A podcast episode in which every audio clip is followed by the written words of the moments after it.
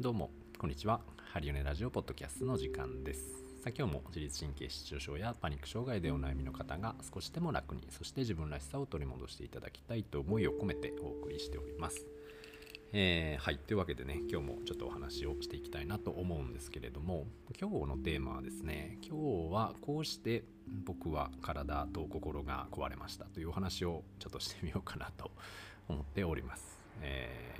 まあ、今でこそですね僕はその、まあ、パニックの方とか、まあ、自律神経がちょっとね調子悪いよなんていう方の、ま、施術を担当させていただいたりとかですねまあなんとなくその心とか、まあ、考え方とか、まあ、そういったものをこうお伝えするシェアする立場になんかこうなろうとしてたりなんかするわけなんですけどうーん、まあ、思い返してみればですねもう僕の人生はもう本当にその自律神経の乱れとともに生きてきたみたいなもんでですね。全然あのなんか「ハリノさんってこうすごい活動的ですよね」とか「なんか緊張とかしないんですか?」とか「なんか何でもできちゃいますよね」とかあの言っていただけることも多いんですけど、まあ、僕自身はですね本当にそんなことなくて。で今までうーんまあ散々 あの何て言うんですかね、まあ、体もねメンタル状態ももうズタボロで。はい。なのでまあその時の話をね、えーちょっとしてみようかななんて思ってます。で大体僕が体を壊してですねうんた時の自分のメンタル状態心理状態っていうか、まあ、それを、えーまあ、何個かね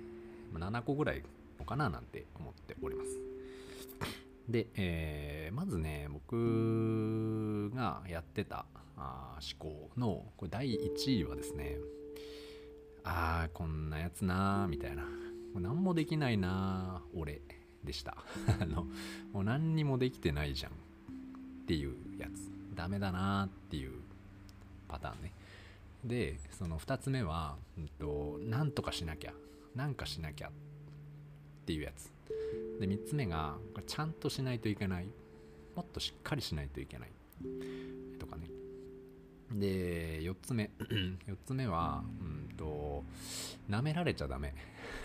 そんなもん思ってました。舐められてたまるかみたいな。負けてたまるか。負けたら負けたら無能みたいな感じね。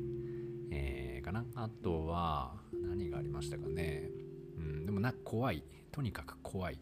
うん失敗も怖いし人と会うのも怖いしなんか傷つくのがすごく怖い。怖かったですね。それぐらいかな。ねえなんて言いました僕ね。ちゃんとしなきゃとかダメだな。もうベースがなんかねもう自分ってダメやな。もう本当に何にもできないな。なんでこう周りってみんなこんなできてんのに自分だけこれできないんだろうっていうのはすごく強く思ってて。まあこれは結構今でも思ってることでもあるんですがなんかだからこそやっぱ何でもできますよねって言われるのがすごく自分にとって嬉しいんですよ。嬉しいことなんです。でこれが喜びなんかこうそれで幸せっていうよりはなんかそれを言われることで快楽を得てる感じっていうかこうなんかなんていうんですかね。一時的な快楽に浸っているような感じ。だからそれを言われないとすごく不安になる。あなたダメですね。あなた何にもできないんですねって言われるのが一番自分にとって怖いんですよ。怖かったんですよ。うん、だからやっぱりねそのちょっとでもできないことがあるとああやばいできないあやばいってなってたし、うん、でなんかちょっとでも逆にできることがあると「え俺は何でもできるぜお前ら何にもできないのか」っていうような感じになってました。だからもう本当にその弱々ですよね。あのなんかすごいちっちゃい人間でしたね。あのできないとできないともうああもうダメ。ああもう僕なんている意味ないんですいませんみたいな。あのもうあごめんなさい。僕は存在価値ないんであのこんなとこいない方がいいですよね。あすいませんでした。あの失礼します。みたいな感じでしたしうんなんかできることがあるとねいやここの場所に私は必要でしょみたいな。こう私ですよみたいな。な何でもできる。この俺がいないとこの僕がいないとダメでしょこの場には。みたいな。でそうやってあのもう本当に何て言うんですかね能力とかうんこれができるできないとかでこう上下関係つけてであの何て言うんですかね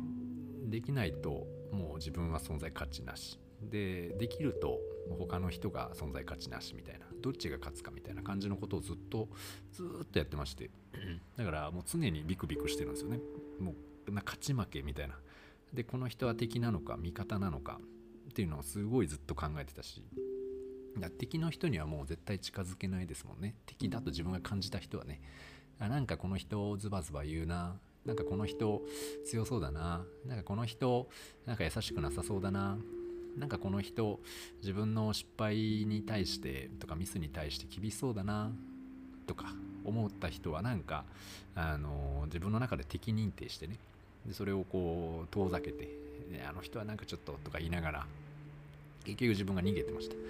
でなんかこの人優しそうだなこの人失敗しても許してくれそうだなこの人何でもいいよって言ってくれそうだなみたいな。方にはなんかへこへこって言ってなんかその自分がこうわーって喋るみたいな。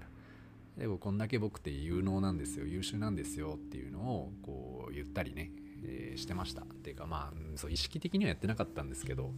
なんか今思うとねそうそんな感じでやってたなみたいな。だから結局その自分っていうものが全くなくてその人から認められたりとかその人の評価を得るためだけに動いていてうんでなんかその自分は無能じゃない自分は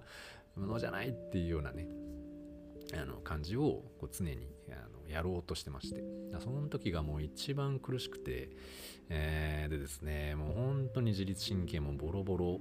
で、まあ、メンタル状態もズタボロでございましてもうなんか一番なんなその「おはよう」なんかそのめっちゃ上からじゃない？みたいな あのもうもう病んでますよね。なんかね「おはよう」って言われただけでへこんでましたね。とか逆に「おはよう」って言われてもへこむし言われなくてもへこむああ無視された。やっぱりここに僕なんかいない方がいいんだろうなみたいな。言われたら言われたで何あのなんか言われた。でもちょっと嬉しいんですよ。嬉しいんですけどいやでもなんかそこで言われるってことはみたいな。なんかすごいいろいろ勘ぐってしまって結局落ち込む。言われないなら言われないでうーん何て言うんですかね。こうね無視されたって思うわけですよ。じゃあ自分から言えばいいやんっていう話なんですけどね。おはようってこっちから言えば向こうもおはようって帰ってくるでしょ多分。それかまあ聞こえてなかったりとかあるかもしれないじゃないですか。でもなんかそういうのもこっちから言っていいものなのかとかこっちから言ここんなやつがこっちから「おはよう」って言っていいのみたいな。でなんかだから本当にその知り合いとか見つけるとなんかねどっちが見つけんの先かみたいになるんですよ。僕が見つけたらもう本当にあの存在消してですね。もうあの何て言うんですか「おはよう」とかを言う言わないの状況にしないようにずっと避け続けてまして。そういうことをやってたりとかうんやってましたしね。だからやっぱりもう本当にしんどかったですね。そうだからなんかこうずっと敵か味方かの区別やっててうん。もそれがもうマックスピークにしんどかった時はもう本当にテレビ見てる感覚でねなんかぼーっとしてるんですよ。もうなんかそういう判断とかも別になんかもうもうやりすぎて疲れちゃって、えー、テレビ見てぼーっとなんかその何て言うんですかねこうテレビの中でタレントさんとかがこう掛け合いしておしゃべりしてるじゃないですか。でそれをただただ眺めてるみたいな感じがこう現実世界で起きてたわけですよ。もうあれはもうちょっと鬱の一歩手前みたいな感じだったんじゃないかと今思うとね思うわけなんですが。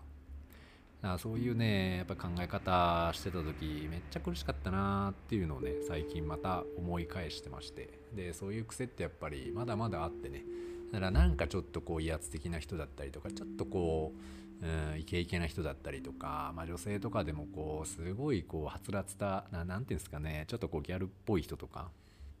うん、その集団とか見るとねなんか心がうってなるんですよ。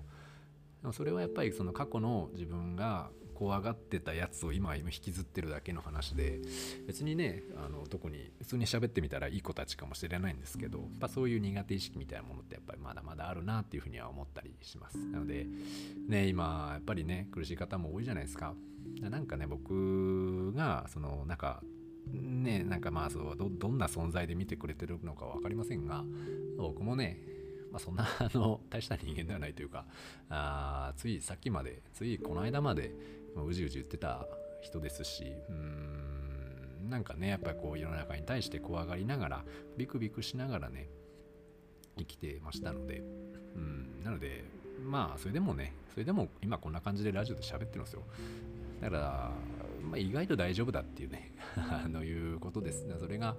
まあ、きっかけ何があったかっていうといろいろありましたけど、まあ、それでも本当に別に明確にこれがあってこれがあって一夜にして変わったわけではなく、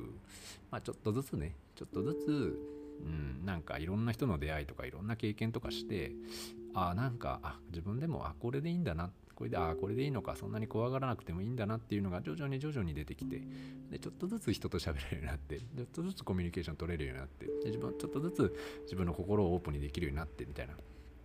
感じでなってますので、まあ、今どんだけしんどくてもねあの大丈夫です。なのでまあちょっとずつね。でしかもこの話とかを聞いていただいてるってことはうん、まあ、今でもちょっとずつね